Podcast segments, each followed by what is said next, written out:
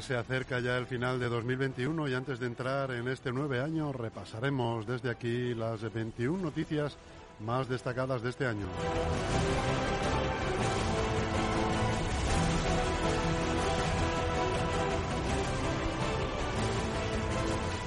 En estos tiempos eh, tan frenéticos, si cabe todavía un poco más, eh, comenzando con la batalla contra la pandemia arrastrada del eh, complicado 2020, llegando hasta el fin de la actividad volcánica de La Palma y deteniéndonos en los importantes movimientos políticos que ha habido en España, la dimisión de Pablo Iglesias, las elecciones de Madrid y en el mundo, el final de los mandatos de Merkel y de Trump, eh, este último con asalto al Capitolio incluido, realizaremos ahora mismo un repaso cronológico a las informaciones más relevantes que ha dejado este año que finaliza.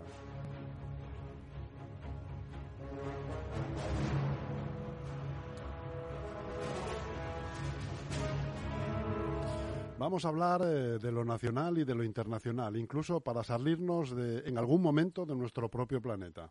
Hay hueco para el deporte, para la ciencia, la economía y la cultura, y probablemente no estén todas las noticias de relevancia, pero sería imposible dar cabida a todo lo que acontece eh, en el medio millón de minutos que caben en un año. Son 21 píldoras informativas que las vamos a repasar desde este mismo momento.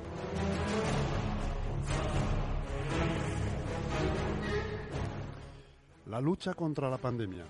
Si 2019 fue el año en el que el SARS-CoV-2 se detectó por primera vez en el planeta y 2020 fue el de la conmoción mundial y las restricciones a causa del virus, 2021 podría calificarse como el año de la vacunación masiva.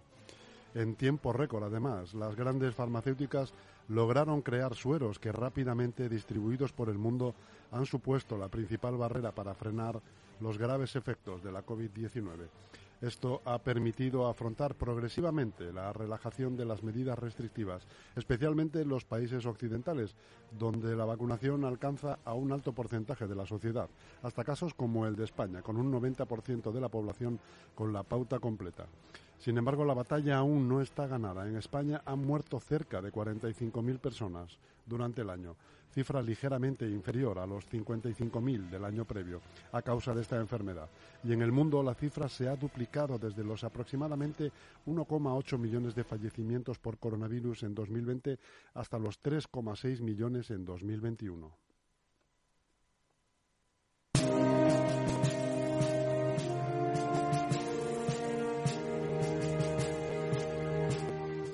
Asalto al Capitolio y el relevo en la Casa Blanca, otra de las noticias impactantes del año. El pasado 6 de enero, apenas un mes y medio después de las elecciones, Estados Unidos vivió una de las jornadas más caóticas de su historia, cuando las protestas alentadas por el todavía presidente Donald Trump al no acatar los resultados en las urnas desembocaron en un violento asalto al Capitolio de Washington por parte de una violenta turba. Para la historia queda la imagen de un hombre, Jake Angeli, ataviado con cuernos y piel de bisonte, deambulando a sus anchas por los pasillos de la sede de la soberanía nacional estadounidense.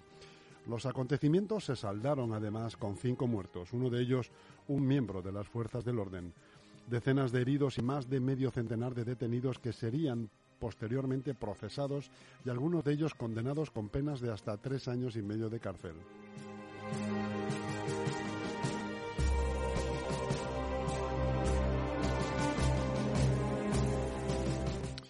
La borrasca Filomena, sin duda imborrable en el recuerdo de todos los españoles y, prácticamente y principalmente también en el de los madrileños, donde más eh, estragos hizo este fenómeno. También fue a principios de año, desde el propio Día de Reyes, España afrontó una de las inclemencias meteorológicas más duras que se recuerdan en la historia.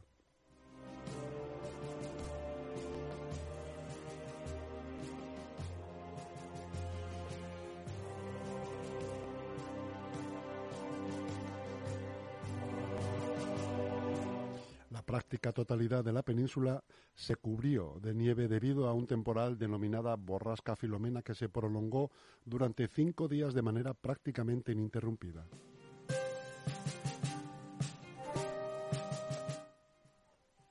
Las gélidas temperaturas llevaron a que gran parte del país estuviera permanentemente cubierto por un manto blanco de notable grosor que tardaría semanas en retirarse. El gobierno concentró sus esfuerzos en tratar de desbloquear las carreteras y otras vías de transporte con el fin de evitar la paralización del país. La unidad militar de emergencias intervino en varios puntos críticos y se llegó a paralizar la actividad de aeropuertos como el de Madrid-Barajas y en las zonas más afectadas como la propia capital se suspendió la reanudación de la actividad en los centros educativos tras el parón navideño durante casi dos semanas.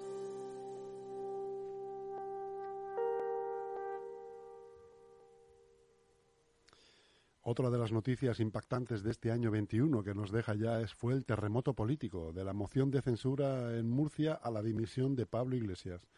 La situación política en España vivió momentos inesperados a lo largo del año. Los distintos acuerdos, tanto en el Gobierno central como en los autonómicos o municipales, vivieron una situación de tensión e inestabilidad a partir del momento en el que el 10 de marzo el PSOE y Ciudadanos anuncian, anuncian que plantearán una moción de censura en Murcia sobre el gobierno del popular López Miras, respaldado hasta entonces por la formación naranja. La reacción no se hizo esperar y la presidenta de la Comunidad de Madrid, Isabel Díaz Ayuso, rompió el acuerdo con este partido al convocar por sorpresa nuevas elecciones. Esto causó un nuevo golpe de efecto que llegó hasta el gobierno central, hasta el punto de que el vicepresidente Pablo Iglesias anunció su dimisión para tratar de plantar cara a Ayuso. Yolanda Díaz tomaría el relevo en la vicepresidencia e Ione Belarra en el Ministerio de Asuntos Sociales, mientras que el hasta entonces líder de Podemos acabaría poco después confirmando su retirada de la primera línea política tras fracasar en su intento.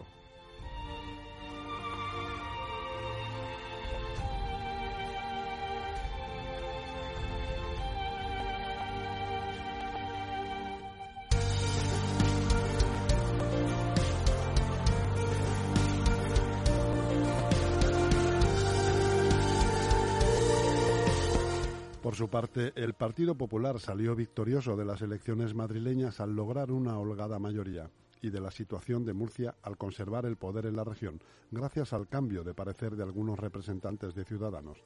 El partido liderado por Inés Arrimadas fue el gran perjudicado al perder todo su peso en estas dos autonomías y sufrir un duro golpe a su imagen nacional.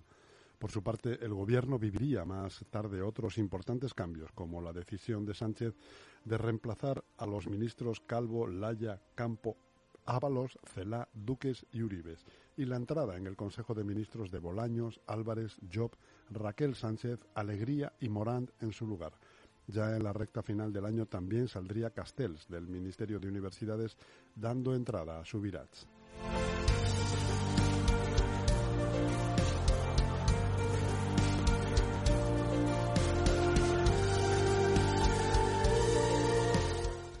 El bloqueo en el canal de Suez también fue otra noticia de importante relevancia.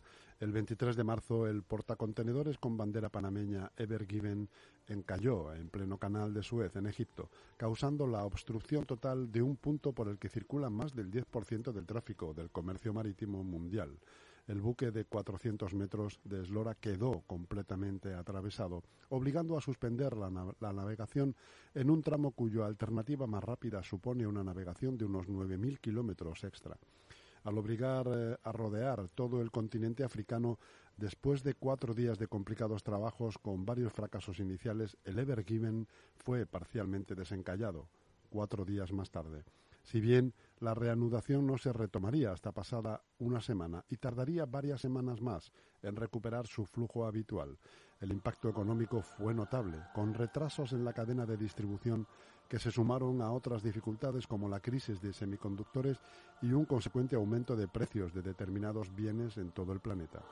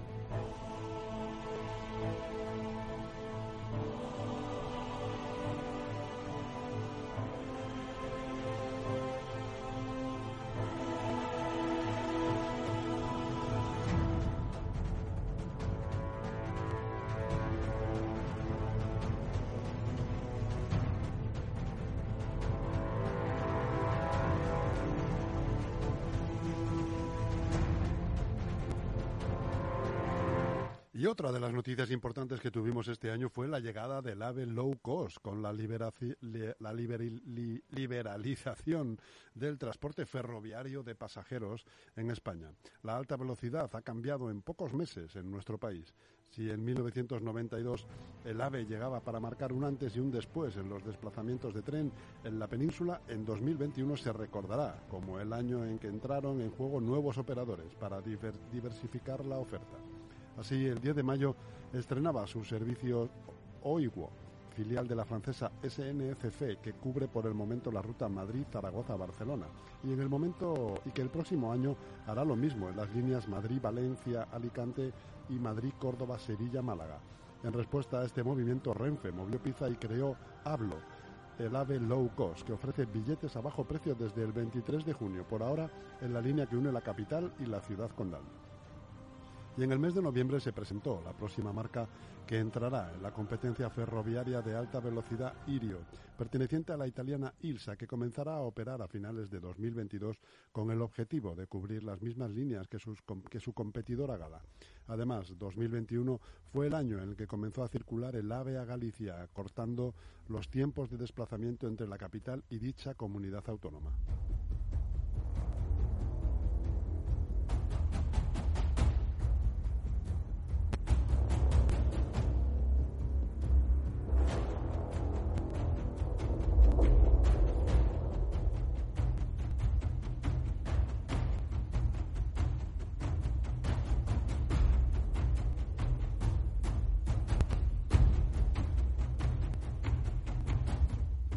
Migratorio en Ceuta, las siempre tensas relaciones entre España y Marruecos vivieron un momento crítico en la primavera de 2021. Todo comenzó cuando a mediados del mes de abril se conoció la llegada a España y hospitalización a causa de la COVID-19 del líder del Frente Polisario, Brahim Gali. El malestar en Rabat se tradujo a lo largo de las semanas siguientes en una relajación de la vigilancia fronteriza por parte de las fuerzas de seguridad marroquíes en la separación con España a través de la ciudad autónoma de Ceuta. El 16 de mayo la situación estalló con el comienzo de un paso masivo de inmigrantes, que se prolongó de manera descontrolada durante unos cuatro días.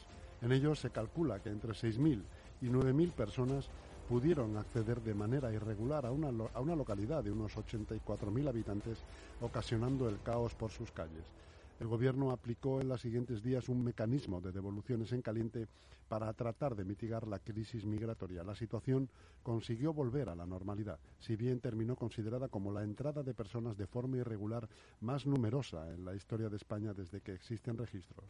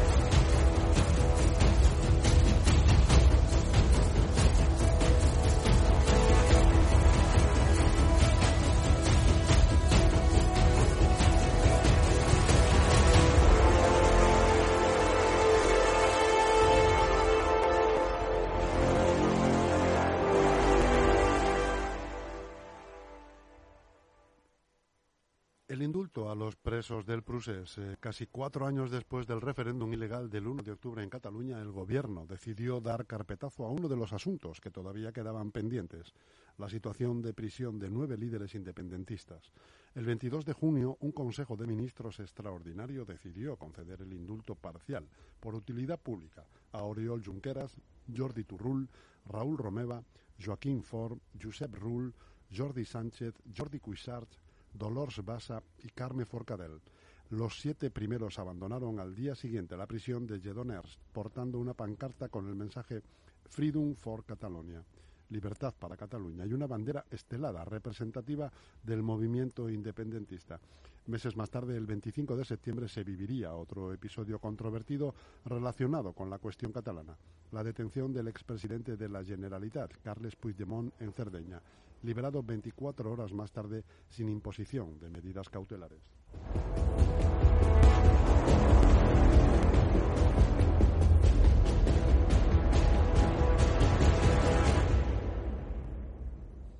España, un equipo de autor en la Eurocopa más atípica. El torneo futbolístico continental de 2020 estaba planeado con un formato innovador.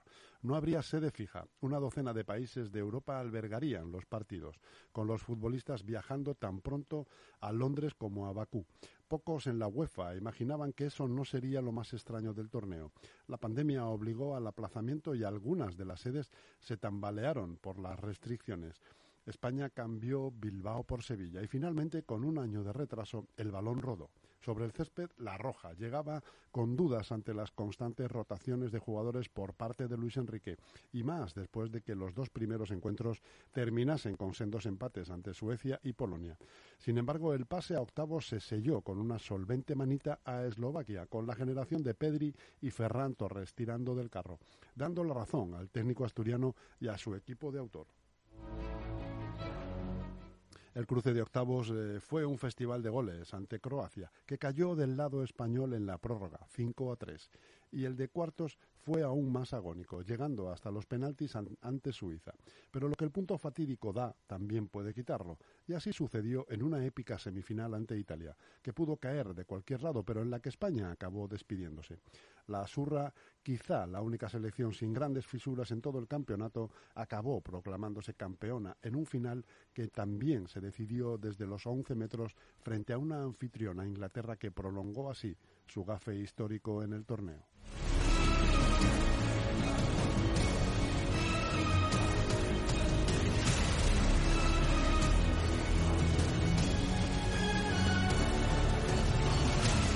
Turistas espaciales, eh, Branson y Bezos viajan más allá de la Tierra. Prácticamente dos décadas llevaba planeando la sombra del turismo espacial, desde que el magnate norteamericano Dennis Tito se convirtiera en la primera persona en viajar al espacio por placer y previo pago. Desde entonces no, había sido, no habían sido pocos los proyectos que planearon generalizar este tipo de viajes. Sin embargo, nada se materializó en propuestas realmente sólidas hasta este año 2021. En él hemos visto a dos personas reconocibles por todo el planeta, como el fundador de Virgin, Richard Branson, y el de Amazon, Jeff Bezos, implicándose en primera persona en sendas misiones espaciales. Primero fue Branson quien desde su propio proyecto Virgin Galactic llegó el 12 de julio a una distancia suficiente para encontrarse en situación de ingravidez a bordo del avión cohete Unity. Una semana más tarde sería Bezos el que probaría la experiencia en la nave New Shepard, perteneciente a Blue Origin, también compañía de su propiedad. Junto a él estuvieron su propio hermano Mark Bezos, la veterana astronauta de 82 años Wally Funk y el, Oliver, y el joven Oliver Diamond, que a sus 18 años se convirtió en la persona más joven en viajar al espacio. Fueron vuelos breves pero suficientes para demostrar toda una declaración de intenciones de lo que puede estar por venir en un futuro a corto plazo.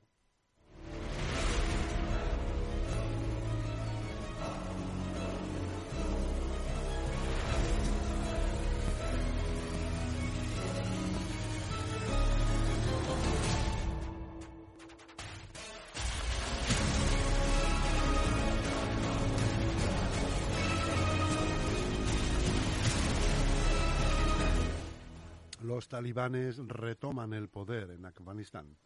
La retirada de las tropas estadounidenses presentes en Afganistán de forma ininterrumpida durante dos décadas fue el desencadenante de una gran ofensiva por parte de los talibanes para recuperar el control del país.